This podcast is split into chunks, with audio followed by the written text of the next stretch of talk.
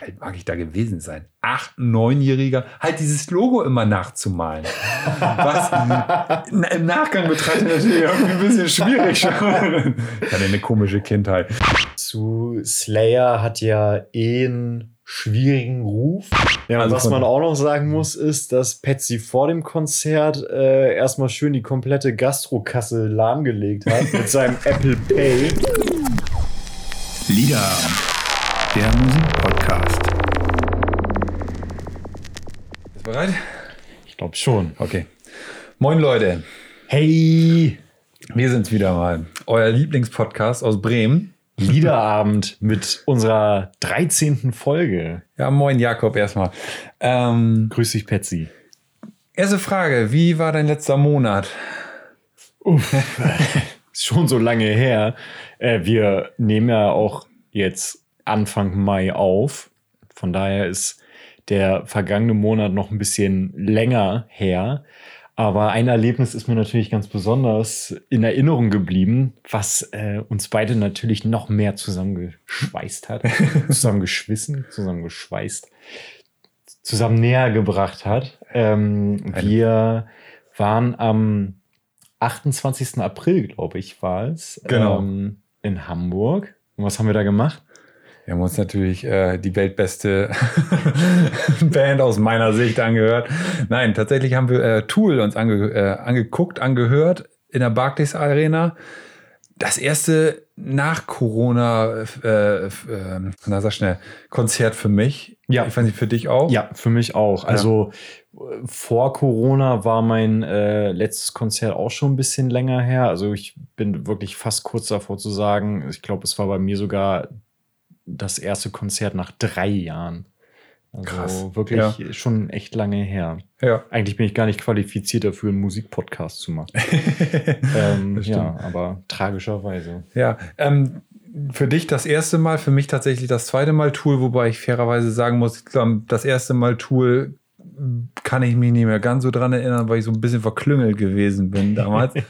ähm, irgendwie bei Rock am Ring seinerzeit äh, völlig ja, neben der Spur auf, auf der Alterna Stage damals irgendwie mehr oder weniger wieder aufgewacht und habe dann irgendwie so eine verrückte Band da vorne gesehen. Damals noch relativ ah, verhältnismäßig klein im Gegensatz zu heute. Ich wollte gerade sagen, ich glaube, die Umstände waren ja auch ein bisschen anders. Du hattest mir ja erzählt, meine ich, 2001 war Genau, das, ne? 2001 bei Rock am Ring. Ja, Ja, auch mal stabile 21 Jahre her, ne? so genau. 21 Jahre später äh, nach Hamburg äh, letzt, äh, letzten Monat gefahren und uns den ganzen Bums mal in, äh, in der Barclay Arena angeguckt. Ja, war irgendwie total spannend. Wir sind da mit meinem Auto hin und wieder zurück und mein Auto ist jetzt auch nicht das zuverlässigste. also es hatte alles von so einem Roadtrip. Ähm, Oh, ich fand's gut, hat Spaß gemacht. Hat auf jeden Fall richtig Bock gemacht. Und äh, ja, das äh, Konzert war einfach der absolute Wahnsinn. Ich bin nicht ganz so deep in Tool drin wie du, aber ich kann mich noch sehr gut dran erinnern, wie wir beide wirklich mit fassungslosen Augen da auf den Rängen saßen und Äh, Man muss dazu sagen, es war ein komplettes Sitzkonzert. Also es äh, war gut, ich, ich kann mir auch nicht vorstellen, wie Leute bei Tool moschen oder so. Also es ist ja schon eher die härtere Gangart. Aber trotz alledem können, kann ich mir nicht vorstellen, dass man zu dieser Musik moschen kann. Ähm, pff, äh, aber wir saßen da oben auch relativ hoch, hatten aber, finde ich, doch relativ gute Sitzplätze so vom Gucken. kon- Also man konnte du hast uns perfekte Plätze klar gemacht, kann So. man schon sagen. ähm, zwar relativ weit weg, aber trotzdem gut, gut alles sichtbar so. Und ähm, man muss echt sagen, äh, es ist Großartig. einfach, das war der absolute Wahnsinn. Also Also es äh, grenzte an Perfektionismus, wenn es nicht Perfektionismus war. Also wer Tool kennt, die Songs sind ja unfassbar komplex. Jedes einzelne Bandmitglied beherrscht seine Aus äh, Aufgabe ja wirklich nahezu perfekt. ja. Und das hat sich halt auch live einfach mal wieder bewiesen, dass das so ist. Zu einem Überfluss kam noch, dass sie richtig aufgefahren haben, was die äh, Lichtshow und Mhm. diese ähm, Projektion und so anging. Also das war echt ganz, ganz, ganz großes Kino, was da stattgefunden hat.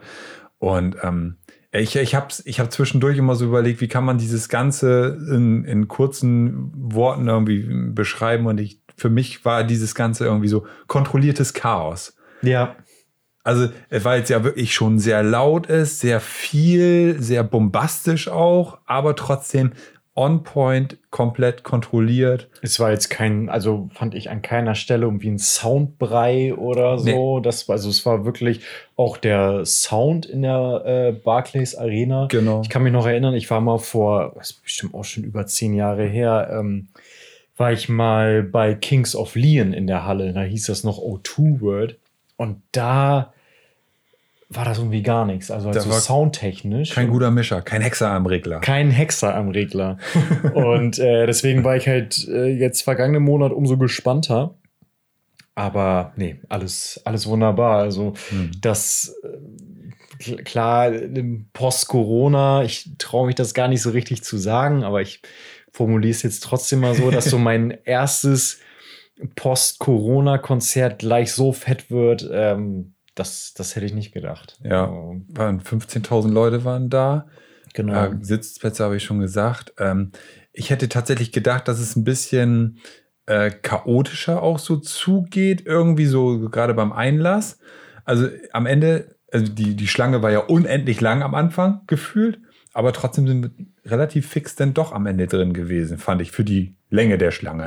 Ja, und das war irgendwie alles äh, sehr geordnet und gesittet. Und ich hatte aber auch während des Konzerts zeitweise das Gefühl, beziehungsweise ich habe das auch an mir selbst gemerkt, ähm, ja, dass da vielleicht doch noch so ein bisschen diese Corona-Hemmung ist. Auf jeden Fall. Ja. Also der, der Sänger hat ja auch zwischendurch gefragt, are you tired? Ja. Weil, also ich würde schon sagen, die Stimmung war sehr gut, aber ja, ich glaube, bis es noch zu dieser richtigen Ausgelassenheit kommt, das wird dann noch ein bisschen dauern, kann ja. ich mir vorstellen. Und dann vielleicht auch nicht unbedingt bei Tool. das stimmt, ja.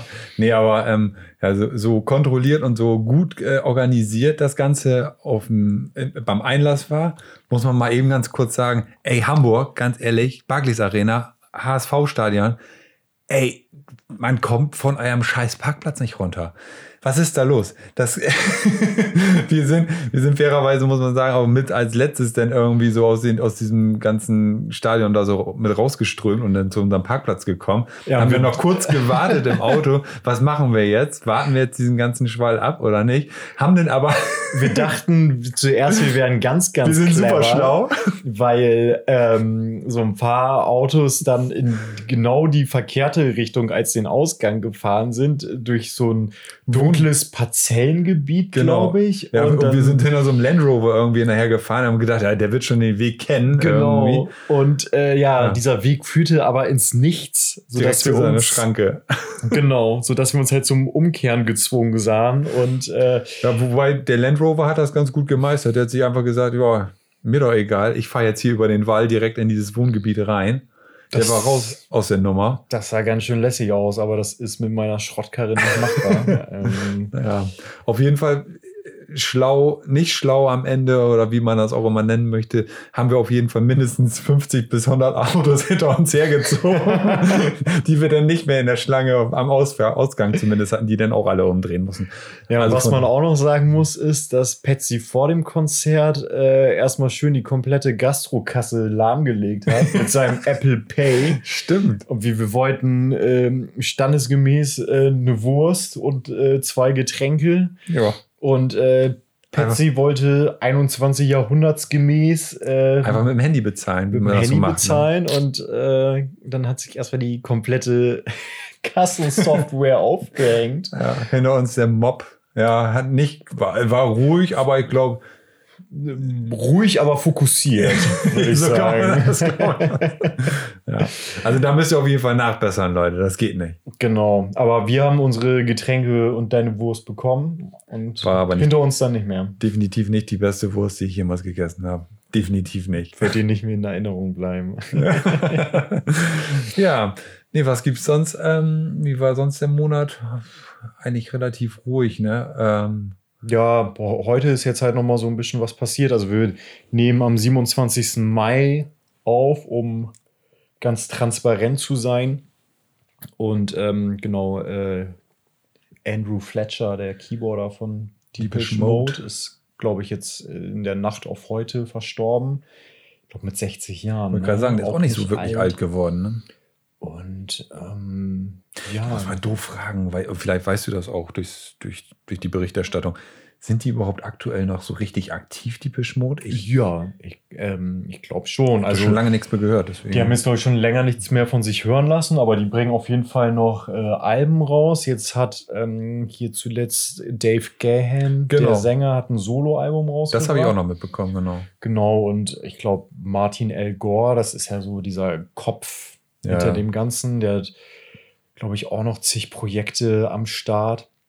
Also die sind schon noch aktiv, wobei das echt noch mal ein ganz interessantes Thema für sich ist, weil äh, Deepish Mode haben wohl speziell in Bremen, äh, in Bremen, ja. ähm, Exklusiv. Auch, auch, auch, vielleicht, aber vor allen Dingen in Deutschland ähm, eine sehr, sehr große Fanbase. Also so in Großbritannien und auch in den USA, ja, da kennt man die natürlich auch, da waren die auch erfolgreich. Aber, Aber, finden so, die nicht so statt, oder? So in Deutschland sind die wohl echt ähm, ja ziemlich groß unterwegs. Ist Hm. ja mit vielen Künstlern habe ich das Gefühl so, auch ähm, mit Tina Turner zum Beispiel. Ich glaube, Wohnt die nicht sogar in Köln oder so? die hat da auf jeden Fall mal gewohnt. ja. Und ähm, weiß nicht, äh, es gibt so Künstler, Künstlerinnen, so wie Tina Turner oder auch ganz furchtbar äh, Anastasia. Stimmt, die war doch mit diesem MTV äh, Patrice äh, äh, ähm, Moderator, VJ Ach, das- oder das wie man das auch immer nennt. sein. Mal war die mal entweder, nee, die waren nicht verheiratet. Ich glaube, die waren nur zusammen, Anfang der 2000er. Ach krass, ja, Ja. siehst du, das wusste ich wiederum nicht. Aber das sind auf jeden Fall so äh, Künstler, Künstlerinnen, da habe ich das Gefühl, das sind internationale Stars, aber eigentlich hören die nur Deutsche. Ja. Das David Hasselhoff-Phänomen. Den, den, den, oder ähm, Backstreet Boys. Stimmt. Die wir übrigens, ähm, wir haben ja letzte, letztes Mal unsere Guilty Pleasure Folge gehabt, die irgendwie komplett durchgerutscht sind, finde ich irgendwie. Weil man sich dafür nicht schämen muss. Na ja, aber äh, auf Partys singt man da gerne mal die guten alten Backstreet Boys nochmal wieder Ja, mit. was heißt auch Partys, auch privat morgens auf dem Weg zur Arbeit. Oder direkt unter der Dusche. Erstmal quit playing games. Da, ähm, nee, sorry, ich will schweifen ab. Nee, alles gut. Äh, ich wäre jetzt gerade sogar noch ein bisschen mehr abgeschwiffen. Ähm, da fiel mir nämlich gerade spontan so ein. Ich ähm, hatte mal, ich sag jetzt einfach mal eine Bekannte. Ähm, und mit der bin ich mal nach Amsterdam gefahren für ein Wochenende in ihrem Auto. Und ähm, so mit Spotify und so, das war alles noch nichts, aber sie hatte immer einen CD-Player in ihrem Auto. Ja. Und dann hatte sie das damals äh, aktuelle Album von David Guetta. Und Oh Gott. dann haben wir die ganze Zeit David Guetta gehört auf ihren Wunsch. Ähm, und das weiß ich noch, dass mich das irgendwie total irritiert hatte, weil das ist so Musik, die ich normalerweise, wenn ich sie höre, Im Radio. in einem ganz anderen Kontext. Okay, also ja, entweder stimmt, ja, Party ja. oder halt genau manchmal auch im Radio, ja. aber nicht freiwillig in einem Stimmt. Auto, in einem geschlossenen Raum, aus dem ich nicht flüchten kann. ähm, ja, stimmt. ja, vielmehr nur, ja, ich glaube, das, ich kann mir vorstellen, das Thema Guilty Pleasure Das wird wird immer mal wieder aufploppen. Wird auf jeden Fall uns weiterverfolgen, definitiv. Ja. Aber wir wollen uns heute mal wieder über ein bisschen bessere Musik unterhalten. Ja, und da bin ich echt mal gespannt. Ich habe dir ja, also wir haben, äh, um das vorwärts wegzunehmen, Albumtausch gemacht wieder. Yay. Und ähm, da bin ich echt mal auf deine Meinung zu dem Album gespannt, das, was ich dir gegeben habe. Ja. Ähm, weil das mir irgendwie immer wieder über den Weg gelaufen ist und irgendwie habe ich gedacht, scheißegal, jetzt haust es mal einfach raus und das wird jetzt einfach das nächste Ding, was du besprechen darfst. Okay, äh, Ja. willst du schon äh, vorab sagen, was du für eine Erwartung hast? Oder? Nö, ich möchte, ich lass mich mal gerne Okay. überraschen. Okay, das heißt, äh, ich, soll, ich soll anfangen? Das wäre schön, ja. gerne, gerne. Ähm, ja, du hast mir äh, ein Album einer Band gegeben. So ein klassisches Ding, immer mal wieder von gehört, vielleicht auch mal unbewusst was von gehört, ähm, aber nie so richtig mit auseinandergesetzt. Und Hattest du denn überhaupt schon mal vor, also das, das Album generell gehört? Mhm. Gar nicht, ne? Ja, okay. Gar nicht. Hm. Also, wie gesagt, ich äh, kann jetzt nicht fest sagen, dass ich vielleicht niemals einen Song von diesem Album gehört Mhm. habe. Ähm, aber so eine richtig direkte Auseinandersetzung hat wirklich nie stattgefunden. Aber genau das finde ich halt eben das Coole an diesem Konzept Albumtausch. Ich hoffe, dass ich das vielleicht bei dir irgendwann auch erreichen kann. Ich habe aber das Gefühl, ich gebe dir Alben, so die, die kennst du halt schon und ähm, ja, vielleicht. Kann ich dir schon mal vorwegnehmen? Äh, bei dem Album, was du mir gegeben hast, äh, ich habe es mir vorher, ich hab, hatte, hatte es vorher noch nie komplett gehört. Ah, okay. Also, ja. Obwohl es ja ganz kurz ist. Aber da kommen, kommen wir ja noch zu. zu. Genau. naja, um auf den Punkt zu kommen, ähm, es geht um die Band Bullet for My Valentine und ihr Debütalbum The Poison von 2005. Und ähm, ja, als allererstes, wie es sich gehört, muss ich mit dem Intro anfangen. ähm, weil ich es noch nie so erlebt habe, dass mich ein Intro in Zusammenhang mit dem darauf, darauf folgenden Track so aus dem Konzept gebracht hat. Also es ist wirklich äh, krass. Zuerst kommt, ähm, genau, eben, also der Track heißt auch Intro in Zusammenarbeit äh, mit den Jungs von Apokalyptika die ja auch so ja, Streicher. Die sind speziell unterwegs. Die streicheln gern ihre ja, Instrumente. Genau. Und äh, ich glaube, es ist so Violine. Ja, ähm, Cello. Ne? Also die, die sind ja, glaube ich, damals so ein bisschen damit bekannt geworden, dass sie Metallica-Songs äh, auf ihren klassischen Instrumenten quasi gespielt haben. Genau. Damit sind sie, glaube ich, ganz, relativ groß geworden. Genau. Naja, und ähm, also ich finde das Alt, äh, Intro auch echt schön. Es hat so ein nettes äh, Gitarrenzupfmuster genau. und dann dazu eben diese Streichinstrumente. Also ich würde sagen, so eine Melodie, in die man wirklich ganz gut versinken kann. Ich finde ja auch ganz cool dieses äh, das Solo, was denn da reingeht. Genau. So ein bisschen verzerrter dann ja. halt. Ja. Genau, ja. Und dann kommt äh, Her Voice Receipts. Ja, das holt einen dann halt so straight back in die Realität. ähm, das ist schon echt besonders. Äh, wobei mir da gerade wirklich spontan zu einfällt, hier ähm, das Ärzte-Album, Die Bestien Menschengestalt. Das ja. beginnt auch mit einem Intro-Track. Das ist so ein Akustik-Gitarrengezupfe. Ganz kurz, ich glaube, das geht nicht mal zehn Sekunden oder so. Ja. So wirklich ganz kurz so ähm, gezupfe auf der Akustikgitarre und dann kommt Schrei nach Liebe, was ja. Ah, okay. Ja. So, aber Trotzdem, bei, weitem, bei weitem nicht so ein Ausbruch wie. und äh, du hattest mir auch im Vorfeld ähm, schon eine WhatsApp geschrieben. Ich weiß gar nicht mehr genau, in welchem Zusammenhang das war. Auf jeden Fall mit dem Album und dass du dann halt irgendwie auch meintest, so, ja, hör dir mal das Intro äh, an und der Track, der darauf folgt, der ist mhm. auch mega geil und. Ja. Aber, aber nicht skippen, mal ganz wichtig. Nein, nein. Also, ja. ich muss auch ganz ehrlich sagen, seitdem wir diesen Podcast aufnehmen, habe ich, bin ich ein bisschen mehr von meiner Skipper-Krankheit äh, geheilt. ähm, Nee, also für die Leute, die es nicht äh, kennen, äh, Her Voice Receipts beginnt mit einem unfassbaren Schrei.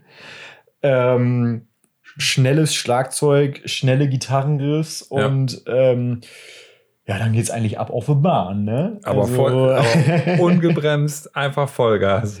Und ähm, ja, was sich so durch das, durch das komplette Album durchzieht und was ja, glaube ich, auch so das Markenzeichen von äh, Bullet for My Valentine ist.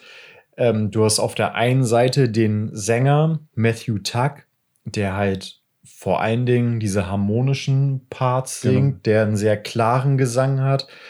Und dann gibt es halt auf der anderen Seite, es ist witzigerweise immer die Rolle des Bassisten. Also, soweit ich das richtig verstanden habe, ähm, Bullet for My Valentine befindet sich mehr oder weniger noch in der Stammformation. Nur der Bassist hat dreimal gewechselt. Wahrscheinlich, weil die immer so viel schreien müssen und äh, ja, die Stimmbänder irgendwann hin sind. Der muss dann ausgetauscht werden. Das ist das Einstellkriterium. Ne? Genau.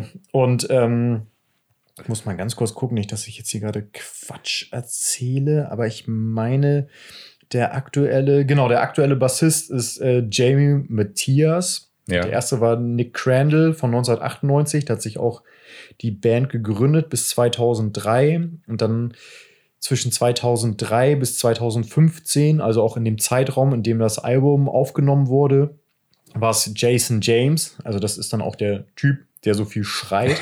und ähm, der wird dann auch tatsächlich, das fand ich ganz interessant, weil mir das auch gar nicht klar war, auch Schauter genannt. Ja, ja, genau. Und diesen Begriff Schauter kannte ich bisher eigentlich nur vom Hip-Hop. Okay. Also ähm, gerade bei ähm, Live-Konzerten, ich war beispielsweise mal bei einem Eminem-Konzert und Eminem hat auch einen Schauter, Mr. Porter, auch schon seit Jahrzehnten, der ist mega cool. Genau, und Sind das die Jungs, die dann quasi nochmal die letzte Zeile genau, die letzte Line immer mit äh, rappen und ja, gerade, also versteht mich da bitte nicht falsch, Eminem hat's immer noch mega drauf. Definitiv. Aber gerade bei so Killer-Tracks wie eben Rap God oder so, ah, so live, da geht ihm halt manchmal schon mal die Puste aus. Oh, und ich glaube dann, nee, also nicht schlimm, aber man, man merkt es halt einfach, dass die Stimme dann so ein bisschen dünner wird. Und dann merkt man halt auch, dass es ja ganz gut ist, noch einen Schauter dabei zu haben. Und ja, von daher fand ich das halt echt sehr interessant, dass es das ähm, in dem Genre auch gibt. Aber über welches Genre reden wir überhaupt? Stimmt, das haben wir gar nicht so Ähm, ich habe viel drüber gelesen und aber auch versucht, so ein bisschen auf mich selber zu hören. W was höre ich da so raus? Also, Hm. ich höre Heavy Metal, Mhm. äh, Metalcore und ähm, da bin ich mal gespannt, was du dazu sagst. Ich, es geht für mich auch so ein bisschen, wie auch immer man das definieren mag, in die Richtung Emo-Rock. Mhm, So. Ja, das liegt halt daran, weil du halt neben dem Schauter äh, halt diesen anderen Typen hast, der halt auch, ich sag jetzt mal, ich behaupte mal, nicht schlecht singen kann, Der der eine echt eine mega gute Stimme so hat. Ja. Und dadurch kommt es vielleicht auch so ein bisschen Emo rüber, ne? Ja. Ähm, eine Sache, oder ich weiß gar nicht warum, wieso, weshalb, aber ähm, haben wir auch in der Guilty Pleasure Folge äh, ja kurz angerissen beim letzten Mal, ähm, wird Bullet for My Valentine tatsächlich auch mit äh, New Metal so ein bisschen in Verbindung gebracht, wobei ich das gar nicht so richtig äh, nachvollziehen kann. Nee, nicht so richtig. Aber vielleicht ist es einfach die Zeit gewesen, wo sie noch so ein bisschen mit reingegrätscht sind. Ähm, aber ja, wird hin und wieder auch noch mal ein bisschen, ja, hin und wieder gesagt, New Metal. Ja. Keine Ahnung. Vielleicht aber auch deswegen New Metal, weil so, so richtig Metal zu dem Zeitpunkt ja eher gar nicht so on point war. Ich weiß, äh, Ja, ein paar Jahre vorher hatte halt äh, Metallica ja ihr, ihr St. Anger rausgebracht, was ja überhaupt nicht mehr das war, was die Leute unter Metal sich vorgestellt hatten. Und Mhm. vielleicht war das so ein bisschen so ein Aufbruch in eine neue Metal-Zeit. Ja, genau. Ähm, ich bin dann halt auch über Bullet for My Valentine wirklich in so eine Schiene reingerutscht ähm, von Bands, die wirklich ein ähnliches, wenn nicht ein gleiches Konzept haben. Zum Beispiel äh, In Flames. Ja, Ähm, die klingt wirklich sehr ähnlich Mhm. Äh, Escape the Fate, die haben auch so einen Schauter, der hat mich total an ähm, hier, der Hobbit, ähm, dieser eine Orkkrieger, der auch so eine mega tiefe Stimme hat. Okay. Ähm, da werde ich auch äh, im Laufe der Folge äh, einen Track von denen auf die Playlist droppen, äh, The Guillotine. Äh, ich habe noch nicht so eine Stimme gehört. Also es war wirklich sehr, sehr krass. Aber zurück zu Bullet for My Valentine und The Poison. Ähm, was ich noch so ganz cool fand, weil sich da ja auch für uns so ein bisschen der Kreis schließt im Hinblick auf unsere vorherigen Folgen. Die Band hat sich 1998 gegründet, ähm, ursprünglich unter dem Namen Jeff Killed John als Nirvana und Metallica Coverband. Mhm. Ähm, Siehst du, da haben wir's. Da haben wir's. und ähm, obwohl ja 98 Grunge ja eher tot war, aber irgendwie auch nicht scheinbar.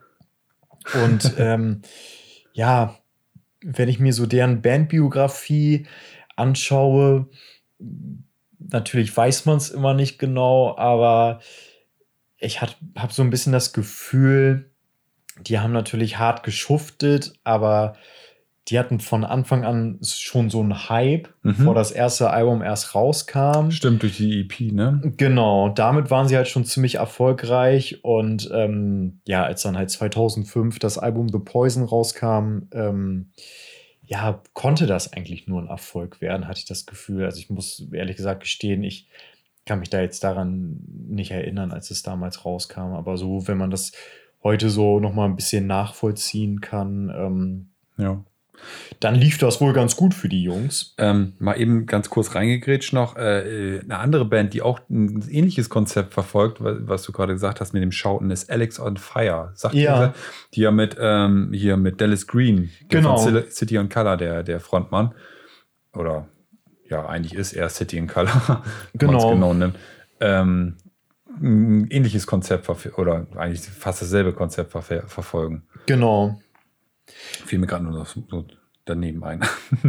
Ja, und das Album war dann auch äh, gar nicht so unerfolgreich. Ähm, in Deutschland hat das Platz 25 erreicht und äh, fand ich auch ziemlich beeindruckend. Äh, hielt sich insgesamt 40 Wochen in den Charts. Krass. Das ist so relativ ungewöhnlich. Vor Ah, allem für das Genre halt. Ja. Ne? ähm, ähm, ich kann mir aber ganz gut vorstellen, woran das lag. Und zwar, die haben mh, relativ viele Singles rausgebracht Mhm. von dem Album. Und es ist das wirklich ich, absolut letzte Aufbäumen von MTV, glaube ich, noch gewesen, Ah, wo noch relativ viele Musikvideos damals äh, gelaufen sind. Also, ähm, Ja.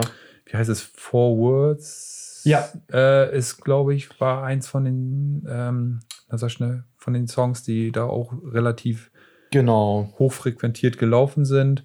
Und ähm, ja, das ist halt so noch gerade so die letzte MTV-Zeit, glaube ich, gewesen, wo noch was, was lief am Ende. Ja, okay.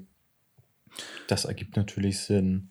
Ähm, ja, und auch sonst äh, in Österreich auch immer im Platz 43, 19 Wochen in den Charts. In Oh. Großbritannien, äh, die Jungs kommen ja auch aus Wales, ähm, Platz 21 und Goldstatus, genauso wie in den USA. Ähm, da halt nur Platz 128, aber gut, ich glaube, die US-Charts, das ist auch nochmal ein bisschen eine andere Nummer. ähm, ja, und ich habe mir dann halt auch die nachfolgenden Alben von äh, Bullet for My Valentine angehört. Und äh, die waren dann charttechnisch noch erfolgreicher. Aber ich muss halt gestehen, die haben mir alle nicht so gut gefallen. Mhm. Also ja, kann, ähm, ich, kann ich komplett nachvollziehen. Also sehe ich genauso. The Poison finde ich halt.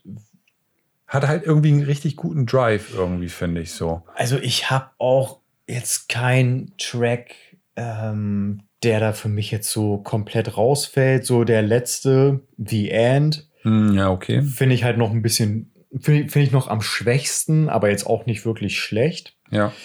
Und ähm, ja, mit am besten finde ich, ähm, genau, ich muss es halt einfach mit aufschreiben, Her Voice Receipts, weil Ja, es geil. ist einfach so ein Schlag in die Fresse und so, das ist woke. Wenn man davon spricht, das ist es. und ähm, Suffocating Under Words of Sorrows, What Can I Do, ist auch sehr, Ja. sehr stark. Äh, Room 409 Und und mega. Den, das ist mein absoluter Favorite. Ah, geil. Und äh, den Titeltrack ähm, The Poison finde ich total geil, weil der ist ja im Vergleich zu den anderen Tracks ähm, eher, eher zurückhaltend kann man ja nicht sagen, aber ich würde schon sagen, vergleichsweise eher ein bisschen softer. Mhm. Aber genau das finde ich halt äh, so geil, weil da äh, Jason James ähm, im Refrain irgendwas schreit und im Vordergrund ist der Sänger Matthew Tuck und der singt so harmonisch This is our last Ja. goodbye. Stimmt. Das klingt jetzt bei mir natürlich total furchtbar, Entschuldigung. Stark, aber stark gesungen, stark gesungen. das arbeitet Patsy alles nach. Ja, Ray Ähm. Garvey hat schon angerufen. Bei The Voice darfst du mitmachen. Nein, ähm, einfach nur mal so als Beispiel. Und das, ähm, ja, kann sein, dass das Freunde dieses Genres eben total scheiße finden, aber da muss ich halt sagen, das finde ich irgendwie total geil, weil du da genau diese Gegenüberstellung hast, so dieses Genau. harte, ja, fast schon richtig Hardcore und dann ist Mhm. da wirklich ähm, auf der anderen Seite ein Sänger, der wirklich in meinen Augen, in meinen Ohren sehr gut singen kann. Also ich habe mir auch auf YouTube ein paar Live-Auftritte reingezogen und ähm, ja, das ist schon eine Stimme und der kann halt auch was. Und ja, das, also den Titeltrack finde ich echt cool. Ich finde, das ist so eine Band. Ähm, ich weiß nicht, du bist ja auch schon bei Rock am Ring gewesen. Ja. Und ähm, ich finde, das ist so eine Band, wo man, äh, wenn, wenn du vor die Bühne trittst und die sind vielleicht meinetwegen gerade, entweder sind die gerade schon dabei oder äh, noch so ein bisschen beim Soundcheck. Mhm. Da erwartet man immer ein riesig großes äh, Schlagzeug. Also es ist immer Ja. so, so, weiß, äh, ich, Ja. ich kann das gar nicht beschreiben. Also, ich, also mein erstes Mal, wo ich bei, bei Rock am Ring vor die Hauptbühne getreten bin.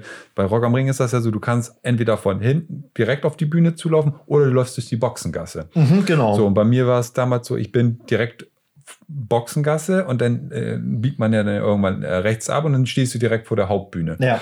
Und dieses, dieser, dieser Schall, dieser, dieser Druck, Ja. die, der so ein, so ein, so ein großes äh, Schlagzeug aus, ausübt, äh, das erinnert mich, also diese Band Ja. erinnert mich an, an diese Momente irgendwie Ja. immer so ein bisschen, weil das halt sehr wuchtig, sehr, sehr breit, sehr fett immer ist. Total bin ich, bin ich komplett bei dir. Ja. Und ähm, ich habe halt auch das Gefühl, dass das ähm, eine Band ist, die sich echt etabliert hat. Ich glaube, die haben echt ihre Fanbase und ähm, haben jetzt, glaube ich, auch im vergangenen Jahr ein neues Album rausgebracht, ähm, selbst betitelt, also Bullet for My Valentine. Ja.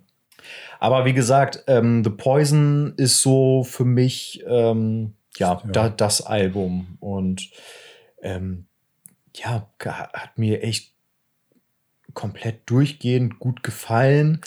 ähm, kann ich jetzt halt natürlich auch nicht immer hören. Ich habe es äh, jetzt in den vergangenen Wochen natürlich ein bisschen häufiger gehört, deswegen war ich auch immer so ein bisschen angeknipst. und ähm, aber es ist, es ist schon cool. Und ähm, ja, haben dafür auch echt jede Menge Auszeichnungen bekommen. Ähm, Im Jahr 2006, also ich weiß leider nicht das genaue Datum, als sie das ähm, äh, Album rausgebracht haben. Also genau, ja, im Jahr 2005. Aber es muss irgendwie schon so gen Ende 2005 gewesen sein, weil sie ähm, viele Auszeichnungen dann eben auch im Jahr 2006 bekommen haben. Unter anderem Best Single, Tears Don't Fall. ja. Ähm, ist, glaube ich, auch so mit der erfolgreichste Track auf dem Album. Finde ich jetzt aber nicht den besten. Also, und das. Ähm, ja, aber das ist halt, glaube ich, tatsächlich so ein bisschen dem MTV am Ende äh, geschuldet, glaube ich. Und ist halt auch so, finde ich, mit am zugänglichsten. Genau. Ne? Und aber für mich, glaube ich, halt auch einer der Tracks, weshalb ich halt auch auf diese Emo-Schiene gekommen bin. Weil, wenn man halt so ein bisschen auf die Texte achtet und ähm, ja, das ist ja schon ähm, häufig gefühlig, sage ich mal. Aber ich, ich, finde es komplett cool. Und ähm, ja, Best British Newcomer, Best British Band, Best Live Band. Und ähm, Krass. also läuft bei den Jungs. Genau. Und ähm, für unsere Liederabend-Playlist, der ihr sehr gerne folgen könnt, ähm, würde ich auf jeden Fall The Poison, den Titeltrack, ähm, Room 409 yes. und ähm, ja, ich glaube, das reicht. Vielleicht willst du ja auch noch was von dem Album. Ja, also mit Room 409 ist, bin ich schon komplett abgeholt, weil ähm, das ist so, das war einer so dieser Songs, der mich so richtig schön aufgepeitscht hat, wenn ich zum Fußball gefahren bin. und dann alle weggegrätscht. so, genau. Als Stürmer. Immer direkt alles weggrätschen. Ja, Ja, cool. Ähm, dann würde ich sagen, setzen Wow. wir kurz ab kurze Pause, und dann bist du fertig. dann bin, bin ich fällig. Labö ist fällig. Ja, alles klar. Bis Dann gleich. Meine Meinung ist ganz ehrlich gesagt, du musst einen so lange auf die Ohren hauen, bis er nicht mehr aufsteht. Weil er, er ist auch sauer. Ja. Jetzt mische ich richtig mit. Und jetzt, jetzt ist auch Labö fällig. Okay, da sind wir wieder. Ähm, bevor wir in das zweite Album starten, äh, hätte ich einfach mal so ein paar Fragen generell so an dich irgendwie. Oh Gott. Ja. So, äh, zum einen, zum einen, wie kommst du überhaupt mit dem Ruhm klar, den Bob-Podcast dir, mittlerweile bereitet?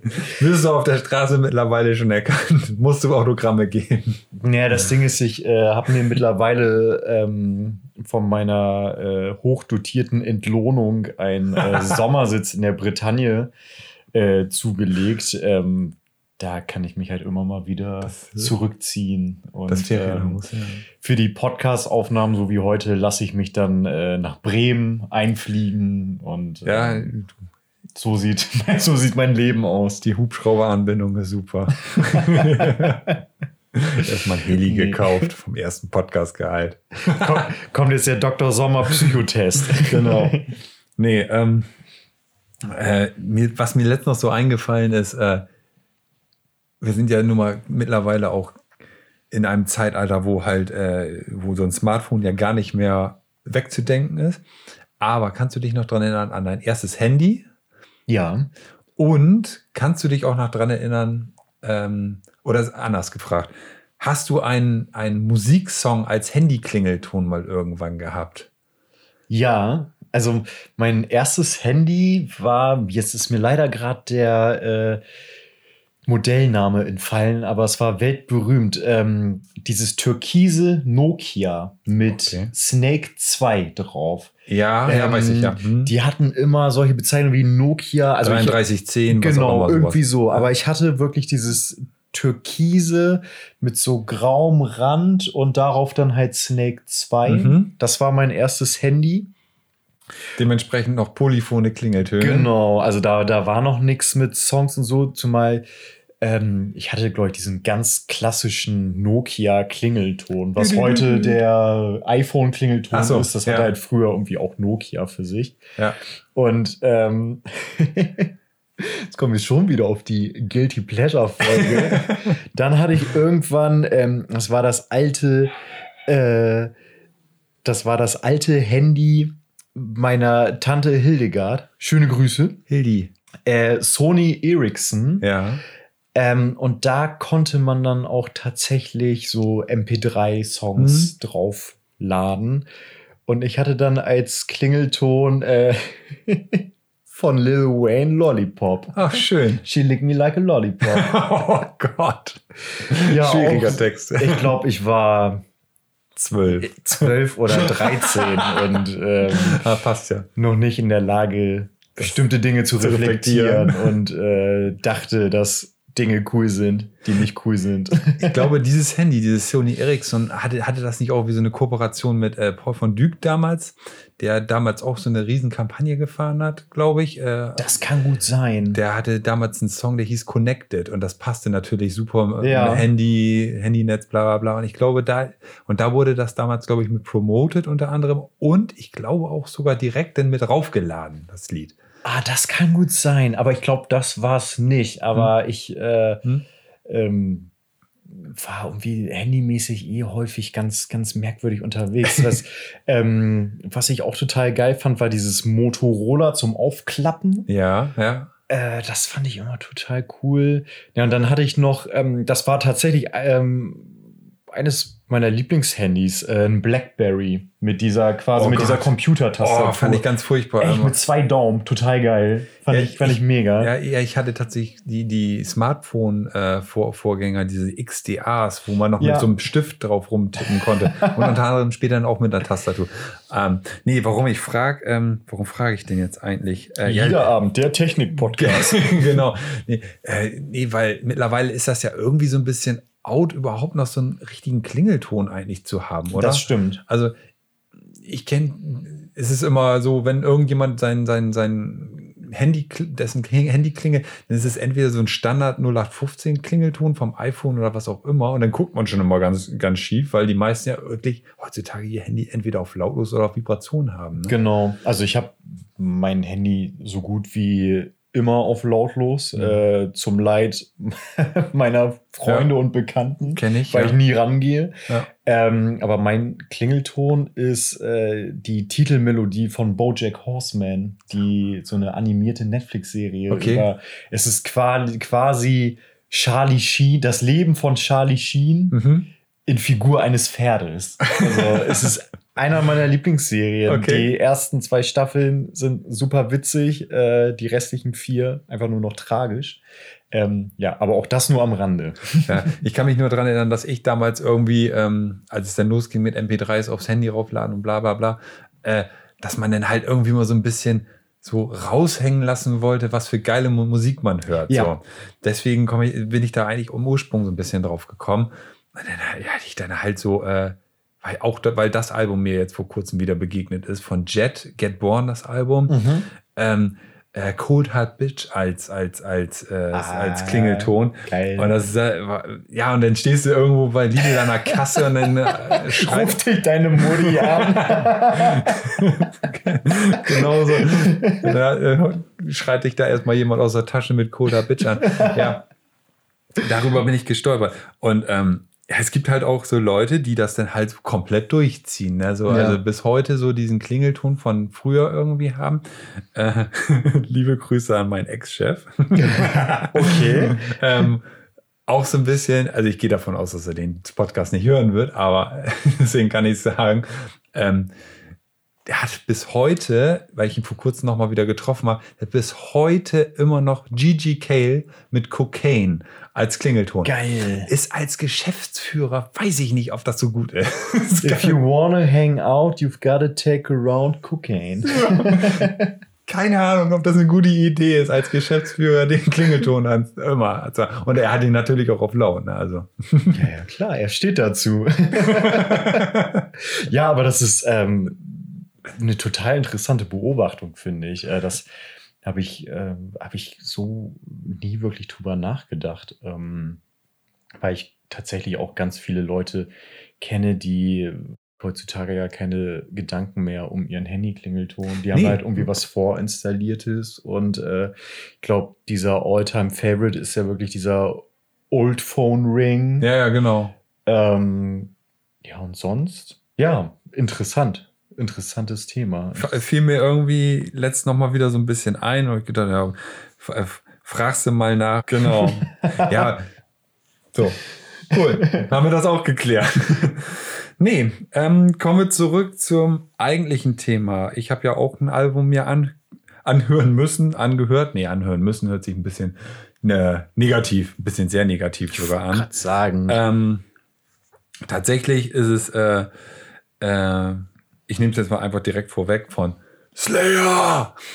Kann, man kann die Band auch nicht sagen, ohne zu grölen, oder? ja, also ich höre ja gern Slayer. ähm, es ist tatsächlich das äh, Album Rain in Blood. Und Album ist vom äh, 7. Oktober 86. Ist, äh, ist echt wahnsinnig, wahnsinnig, wahnsinnig weit her, äh, weg. Und als du es mir gegeben hast, habe ich gedacht, okay. du kennst Slayer, du kennst den Song Rain in Blood, aber das Album hast du dir noch nie angehört. Fairerweise muss ich dazu sagen, ich bin kein riesen Slayer-Fan. Ähm, klar, immer mal so ein bisschen wieder in, in Be Berührung gekommen. Aber äh, wie gesagt, das Album noch nie gehört so. Und ich mache das dann immer so, wenn, wenn ich ein Album höre, dann, dann nehme ich mir halt auch die Zeit. Und da die Zeit bei dem Album relativ übersichtlich hier ist, Ich glaube 34 Minuten oder so. Ne? aber nur die Extended Version, also, Ah. also die, die ähm, mit Bonustracks und so weiter. Stimmt. Also die originale Version geht, ähm, geht gerade mal 29,5 Minuten oder so. Geil. Und ähm, das kann ich auch schon mal vorweg. Also äh, habe ich gelesen, ähm, dass der äh, Produzent Rick Rubin, Rick Rubin, auch immer wieder bei uns, läuft er uns über den Weg im Podcast, äh, wohl zu der Band gesagt hat, als sie fertig abgemischt haben, ihr wisst schon, dass es relativ kurz ist, das Album. Und irgendwie war den Leuten das gar nicht so klar in dem Moment.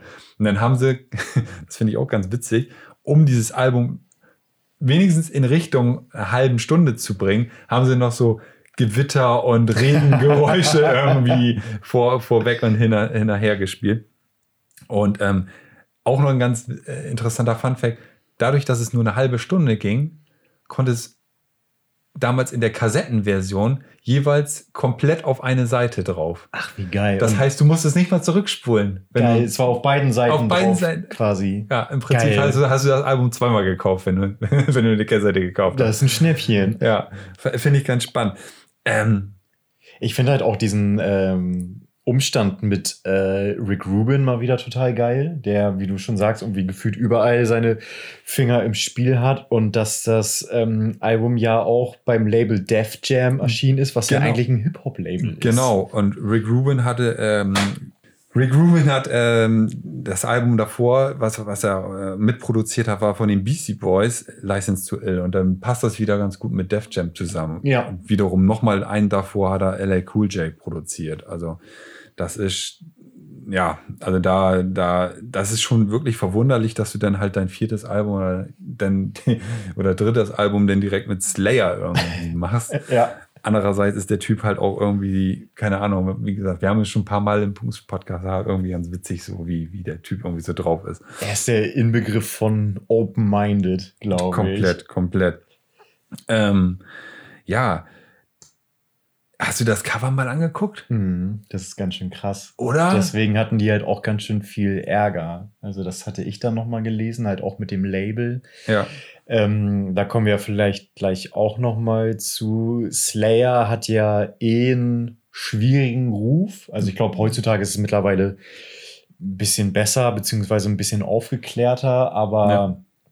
es ist ja auch eine Band, die sehr stark provoziert und polarisiert. Ja. Und ähm, äh, ja, allein auch dieses Slayer-Symbol mit dem Adler, das ja, äh, genau, der Adler, denn das S, das halt, äh, ja, SS, direkt vom SS irgendwie ja, mehr Genau. oder weniger geklaut ist. der Reichsadler und ähm, ja, ähm, oh, ich, ich hoffe, ich kretsche dir da jetzt nicht alles, alles gut, dazwischen. alles super. Aber das fällt mir jetzt dazu ein. Ähm, Gott, ist es der erste Track oder der zweite Angel of Death? Erster Tra- Track. Der erste ist das, ne? Genau. also ähm, bin ich mir eigentlich ziemlich sicher. der beginnt ja äh, mit äh, Genau. ja. Auschwitz, The Meaning of Pain und Genau. beschäftigt sich ja mit dem äh, NS-Arzt und ähm, ja, damaligen Arzt im KZ Auschwitz-Birkenau, Josef Mengele. Genau. Ähm, ja, Ist schon, das Das ist, schon- ist halt, krasse Themen. also es ist jetzt keine, keine, keine Liebes, äh, also kein, kein, kein Liebessong oder irgendwie sowas. Also, Genau, und ähm, ja, das, das äh, Songwriting hatten halt auch ähm, vorwiegend die beiden Gitarristen äh, Kerry King und Jeff Hanneman äh, Genau. übernommen. ja. Und das fand ich auch ganz witzig, dass die da ja unterschiedlich rangegangen sind, aber getrennt voneinander eingespielt zu verschiedenen Uhrzeiten, ne? genau, und Jeff Hanneman war irgendwie äh, ja offensiver. Ähm, der hat halt die ganze Zeit Bücher über den Holocaust gelesen Genau. und hat äh, hier Tom Araya, Araya, genau, ja. ähm, den Sänger, die ganze Zeit halt zugetextet mit seinen Ideen und mit, ähm, ja, mit seinen Songideen. Und ähm, Carrie King, der wirklich rein optisch brutal aussieht, aber Ja. ich habe den schon in relativ vielen Interviews erlebt, der recht sympathisch wirkt. Also fand, fand, fand ich witziger genau so. Also Genau. guckt man sich die Interviews aus den 80ern an, sind die natürlich komplett durchgeknallt, so ein bisschen aggro Ja. und wie, wie man halt sich so ein Mi- Mitte 80er äh, äh, Metal-Typ äh, vorstellt. So, so kamen die damals auch rüber. Und, genau. Aber heutzutage sind die halt echt so Daddies, ne? besetzt. Und ähm, ja, Carrie King war dann halt derjenige, der sich eher ähm, so ein bisschen zurückgezogen hat und äh, ja, so Horrorfilme wie äh, hier den Klassiker Nightmare on Elm Street Ja. geguckt hat und sich davon so hat inspirieren lassen. Ähm, ja, brutale Jungs. Finde ich, finde ich generell aber sowieso spannend, dass ähm, gerade so Metal in den 80ern viel sich so mit äh, Krieg, Kriegen, Zweite Weltkriegsgeschichte, Erste Weltkriegsgeschichte und sowas. Äh, mit Metallica hat da auch ja relativ viel äh, Schnittpunkte dann immer so gehabt. Äh, finde ich, finde ich irgendwie. Lemmy von Motorhead. Genau, auch Lemmy ist ja, ist ja ein, äh, ja, kann man das sagen? ein Sammler gewesen. Kriegs äh, zweite zweite Weltkriegsfan kann man das so Genau. sagen weiß ich nicht ähm, ist schon ist schon komisch und dann halt dieses ja dieses Design von den vom, vom Logo ähm, muss ich tatsächlich äh, auch noch mal wieder zurück in meine Jugend denken weil äh, mein mein damaliger ähm, Onkel hat war ri riesiger Slayer Fan Mhm. der muss ja so Mitte 20, Ende 20 gewesen sein. Und der hat mir unter anderem auch Kassetten dann gegeben. geil. Von Slayer. Ich glaube, meine Mutter, sie wird es ja vielleicht auch irgendwie nochmal hören hier, äh, die wird mir wahrscheinlich bestätigen, dass sie das nicht so geil damals fand. aus verschiedensten Gründen. Aber unter anderem war halt auch dieses Logo von Slayer da vorne Mhm. drauf auf diesen Kassetten. Also es waren halt selbst aufgenommene Kassetten. Und ab dem Punkt, wo ich dieses, dieses Logo gesehen habe mit diesen Schwertern und diesen Pentagrammen und so weiter und so Mhm. fort, habe ich angefangen als wie alt mag ich da gewesen sein? Acht, neunjähriger, halt dieses Logo immer nachzumalen. Was im Nachgang betrachtet natürlich irgendwie ein bisschen schwierig schon. Ich hatte eine komische Kindheit. Ähm, ich ich habe direkt äh, dieses Kind äh, aus diesem Bruce Willis-Film The Sixth Sense. Ja, ja, genau. Ich so stelle ich mir die tote Mensch. So habe ich dich vor Augen. Ich Ja. sehe Tote. Ja. Geil. Nee, ähm, ja, muss ich, muss ich tatsächlich sagen. Also, also, jetzt kommen wir mal ein bisschen in Richtung Musik. Ähm, ja, ich habe das Ding angehört und habe es mir einfach einmal komplett durchgehört auch. Und es beginnt ja ähm, mit einem, ja, mit einem Schrei, Mhm. wo man im ersten Moment nicht sagen würde, das ist ein Schrei, sondern das ist eine Gitarre. Mhm. Genau. Oder? Also, äh, Ja. Finde ich, äh, fa- fa- fand ich total abgefahren irgendwie. Also das hört man erst im zweiten, also, oder, na, der geht relativ lang, der, der, der, der, der, der, der Schrei. Und das hört man erst so nach so drei, drei, vier Sekunden, dass es keine, keine Gitarre ist. Mhm. Genau. Und, ähm, ja, und das, äh, dann wird halt geballert, ne? Baller, also, also das- ähm, man kann, also ich kann auch gar nicht so viel, viele Songs auseinander, also voneinander auseinander, getrennt voneinander behandeln, weil ähm, Es ist so ein Fluss. es ist ne? ein, ein Ding so. Was mich, äh, was mir aufgefallen ist, vielleicht wirst du das, wirst du das bestätigen können, ist, bei Slayer ist das so, dass du ähm, irgendwie so eine, so eine Art Hook oder irgendwie was hast. Dann kommt eine, eine Snare, äh, wird einmal so eingeschlagen und dann wird komplett eskaliert. Und Mhm. Ja. dann kommt ein, ein, ein, ein, na, sag schnell, ein Solo oder Genau. was weiß, keine Ahnung, irgendwie sowas hinterher. Und Ja. das ist ja irgendwie so ein bisschen das Konzept irgendwie von Slayer, habe ich immer so ein bisschen das Gefühl. Und alles wirklich extrem schnell. Ja. Also das. Ähm, Ja, ich, ich habe gelesen, ähm, die haben sich damals so ein bisschen gesagt, ja, ähm, wir, wir fanden so Punk-Geschichten ganz geil, aber irgendwie wollten wir das Ganze noch ein bisschen schneller machen als Punk. Hat uns irgendwie von der Geschwindigkeit nicht gereicht. merkt man. So. Also, ähm, ich meine auch äh, irgendwo mal gelesen zu haben, dass hier Dave Lombardo, der Schlagzeuger, Ja. wirklich einer der schnellsten und technisch versiertesten ist. Richtig. Auch immer schön mit ähm, Double Double, Bass. ja. das ist schon. Ähm, Das ist übertrieben. Also ähm, interessanterweise finde ich, dass das Album gar nicht so fett produziert ist, wie ich es eigentlich erwartet hätte, so vom, vom, vom Sounding her. sehr roh, ne? sehr roh, sehr, also fast, fast Richtung Garage kann man fast sagen. Also es ist nicht äh, sehr, sehr tief basslastig irgendwie so. Aber ähm, ja, man, man wirft ja, man wirft Slayer ja immer vor Open E, äh, äh, Open E String ähm, Geschichten eigentlich. Mehr können sie eigentlich nicht. Aber es ist schon, es ist schon technisch sehr, sehr, sehr krass, was die Jungs da abgefeuert haben, auch zu dem Zeitpunkt. Ähm, äh, es ist 86 gewesen. Ja, 86, genau. Und ich habe mir das Album einmal komplett durchgehört. Und einfach mal, weil das Album kenne ich tatsächlich aber auch besser, weil ich ein bisschen mehr ähm, äh, mit der Band auch so ein bisschen verbinde, habe mir danach Master of Puppets angehört, was ja im Mhm. selben Jahr äh, erschienen ist von Metallica. Und das sind ja komplett andere Welten, obwohl Ja. es dasselbe Genre ist. Ja. Es ist dasselbe Genre. Ja, Metallica ist halt dann doch viel fetter Ja, produziert. aber auch von der Geschwindigkeit eine ganz Ja, ja, andere genau. Nummer. Das, das kommt dazu. Ja. Ja, und Und halt nicht so auf diese Geschwindigkeit ab. Also, also, zwei also komplette, komplett gegenteilige Paar Schuhe. Ja. Irgendwie. Ja. Und das fand, das fand ich, das fand ich ganz interessant irgendwie so in, in, in dem Zusammenhang. Ja, ähm, wie gesagt, also die einzelnen Songs kann man gar nicht so direkt auseinandernehmen, also zumindest nicht aus meiner Sicht. Nee. Ähm, vielleicht stecke ich da als Nicht-Slayer-Fan auch nicht so tief drin. Ähm, aber sie gehen ja auch einfach mal zum Schnitt zwei Minuten 20 Sekunden. Ich meine, perfekte, äh, perfekte Spiellänge in der heutigen Zeit. Für TikTok-Videos. Für TikTok, obwohl, obwohl ich mal gerne so ein paar TikToker sehen möchte, die, die zu Angel of Death da mal eben, äh, obwohl das ist sogar noch der längste Song, sehe ich gerade, ne, 4 Minuten 51 Sekunden. Ja. Ähm, aber ja, Jesus Saves, 2 Minuten 54 Sekunden. Das sind auch so brut ja, man kann es wirklich nicht anders sagen, so brutale in die Fresse Ja. Songs. Ja.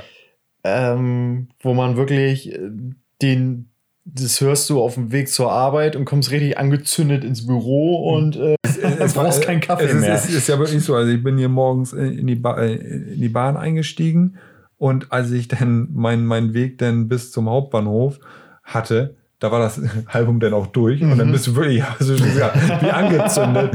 da musst du dir erstmal, keine Ahnung, irgendwas zum, zum wieder runterkommen irgendwie äh, reinziehen. Ein Tee. Ja, ein Yogi-Tee oder so. ja. Nee, äh, ja, also, wie gesagt, ähm, und dann, dann hast du halt, also ein, auf dem Album gibt es halt meiner Meinung nach zwei äh, Signature-Songs, nenne ich sie jetzt einfach mal. Mhm. Einmal hast du vorne an direkt Angel of Death Ja. und hinten raus wahrscheinlich der wahrscheinlich bekannteste äh, äh, äh, Slayer-Song, würde ich mal behaupten, mit Raining Blood. Ja, Also bin ich voll bei dir. ähm, mir würde kein anderer, äh, ja, Souls of Heaven, nee, das Album darauf, da gibt es sicherlich auch noch den einen oder anderen Song. Aber ähm, Rain in Blood ist, glaube ich, schon so der bekannteste Song. Ja. man- Auf jeden Fall. Zusammen mit, also später, also ich wundere mich gerade, weil ich hatte das Album ähm, viel älter in Erinnerung, aber das Album God Hates Us All ist von 2001. Ui. Also ich, das hätte ich auch noch so in den 90ern verortet. Ja. Und da ist der, ähm, der zweite Track The Sybil drauf, ähm, mit dem berühmten Refrain God Hates Us All. ähm, und ich weiß nicht, wie dir das geht, aber ich kann mich noch erinnern, als, also, äh, das Album, worüber wir gerade sprechen von Slayer, das war auch mein erstes Slayer-Album. Okay. Und ähm, keine Ahnung, wie alt ich da war. 14, 15. Und da hatte ich halt auch so diesen klassischen Moment, ähm, okay, sowas darf man, das geht. Erstens, dieses Cover, dieses Band-Logo, dieses wirklich, ja, unfassbare Provozieren mit äh, Nazi-Symbolen, mit Nazi-Geschichte. halt dieses irgendwie gefühlt menschenfeindliche Album habe ich irgendwie, also finde Genau. ich. Also, Also, ich, wer, wer sich so ein bisschen für Geschichte interessiert, die, na klar, die NS-Zeit ist eh das größte Verbrechen der Menschheit an sich, aber auch dieser Josef Mengele, was der da in dem, in Auschwitz an den KZ KZ-Häftlingen für Menschenversuche gemacht hat, äh, das ist unglaublich, Ja. äh, dass Menschen dazu fähig sind, was für das, für diesen kon kompletten Komplex gilt. ja. Ähm, ja, und dann machst du da erstmal so einen schönen Drei-Minuten-Track drüber. Krass, und das meine ich halt so damit. Okay, die trauen sich halt was. Und ähm, aber umso wichtiger, ich meine, es muss jeder einordnen, wie er möchte, aber ich bin da auf jeden Fall nicht dabei zu sagen, ey, die Jungs von Slayer sind Nazis oder rechts, Nee, nee, sondern das würde ich so da, sagen. da muss man halt wirklich subtiler rangehen. Und ähm, gleichzeitig musste sich ja die Band auch immer wieder mit diesen Vorwürfen auseinandersetzen. Und da denke ich halt auch, ja, aber Leute, damit müsst ihr halt auch rechnen, ne? Wenn ihr, irgendwie, wenn ihr so ein Album rausbringt und Dann nichts passiert, dann würde ich mir eher Sorgen machen. Wollte gerade, ja, das stimmt. Das wäre das wär übel, wenn da keiner irgendwie drauf reagieren Ja. würde. Ähm, was ich noch habe, ist, äh, kennst du die, die äh, Version von Tori Amos, Rain in Blood? nee, Die würde ich auf jeden Fall gerne auch auf die äh, äh, Playlist dann am Ende hauen, beziehungsweise ähm, ja, Angel of Death. Allein wegen dem, dem, dem Shout am Anfang. ähm, nee, Tori Amos äh, hat ja auch diverse äh, verrückte Sachen irgendwie so also, oder Sachen Smells like Teen Smells, Spirit. Smells Like Teen Spirit zum Beispiel gecovert. Ähm, und wenn man ja Tori Amos so ein bisschen kennt, das, ja, die sieht jetzt nicht unbedingt so aus, als wenn die sowas machen würde. Mhm. Also und ähm, da ist äh, Rain Blood ist schon ist schon eine krasse krasse Nummer, die sie da äh, gecovert hat. Auf jeden Fall. Ja, das würde ich auf jeden Fall aufmachen. Und ja, wie gesagt, so, so, so schnell das Album vorbei war, so schnell ist meine Rezension zu dem oder mein, mein, mein, ganzer, meine, mein ganzer Abriss dazu auch, weil es ist halt für, für mich ein 30-Minuten-Track, der einfach Vollgas gibt, auf, Ja. auf ganzer Linie. Was vielleicht noch zu sagen ist an der Stelle, ähm, die Chartplatzierung 1987 in UK hat, äh, hat er maximal 47 erreicht, war drei Wochen drin. In USA 94, äh, Platz 94 nur, war aber 18 Wo äh, Wochen drin.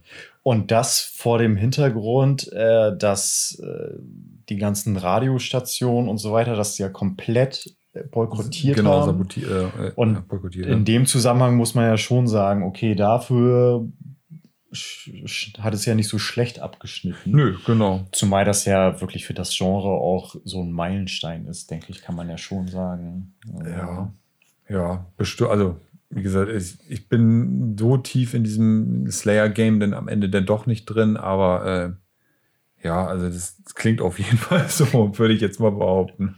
Ja, ich würde auch noch gern äh, zwei Tracks von Slayer Jo. auf die Playlist droppen. Äh, nicht von dem Album, Mhm. äh, sondern einmal von dem 1998er Album Diabolus in Musica.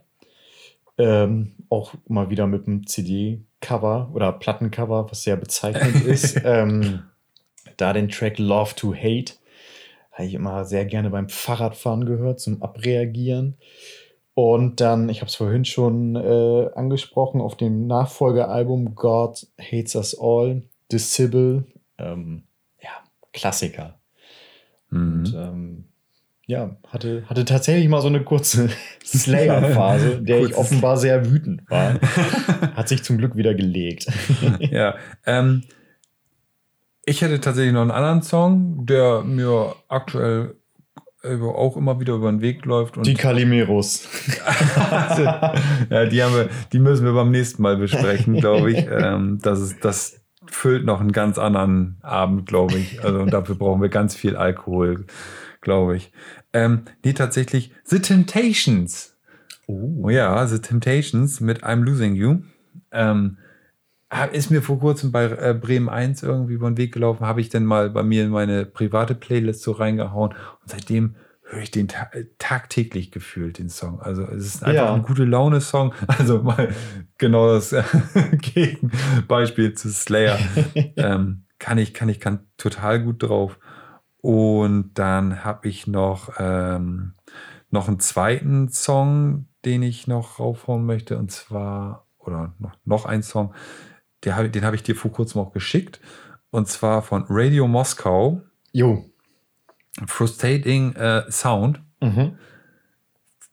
Total, äh, weiß nicht, kann man, wie kann man das beschreiben? Du hast es mit Jimi Hendrix meets Äh, Led Zeppelin. Led Zeppelin Ja. äh, beschrieben, ne? Also es ist ja genau, das war der Track, ähm, auf den ich mich da bezogen habe, war Lucky Dutch. Ja, Genau, aber jetzt machen wir es Frustrating Sound. genau. Ja, den würde ich dann auch mal raufhauen. Ja, sehr gerne. Oh. Cool. Und dann haben wir es eigentlich schon wieder abgerissen für heute, ne? Genau. Ein Stündchen. Genau, ein bisschen über ein Stündchen. Vielen Dank an alle, die ähm, Bis hier durchgehalten. bis hier durchgehalten haben und unser Gestammel und Gebrabbel nach wie vor ertragen. Ja. Äh, wir sind jetzt auch schon ein paar Monate dabei, aber wir müssen sagen, uns macht es immer noch sehr, sehr viel Spaß. Ja. Wir hoffen euch auch. Und wenn nicht, schreibt uns jederzeit. Ähm, Was können wir verbessern? Was, was können wir verbessern? Genau. Ähm, sollen wir nicht mehr sprechen? Einfach mal eine Stunde Stille. Genau, vielleicht wäre das ja mal die perfekte Folge. Nee, aber auch wenn uns erreichen immer wieder Nachrichten mit ähm, Ideen für Themen, Genau. äh, immer her damit. Wir wollen immer unseren Horizont, vor allen Dingen unseren musikalischen Horizont erweitern. Äh, dafür brauchen wir euch. Ja. Und ähm, Ja. ja, Wie, ja. Ansonsten ist noch zu sagen, äh, alle wichtigen Sachen, die ihr direkt äh, finden könnt, wollt, wie auch immer, sind in den Shownotes verlinkt. Ähm, Playlist, Instagram und vielleicht noch irgendwelche anderen Links, die jetzt irgendwie Text, äh, Text beziehungsweise ähm, themenbezogen sind. Und ja, dann würde ich sagen, das war's für heute, war. haut rein, Leute. Hört wie immer fleißig viel Musik. Seid lieb zueinander, Und dann hören wir uns demnächst wieder. bleibt gesund, reingehauen.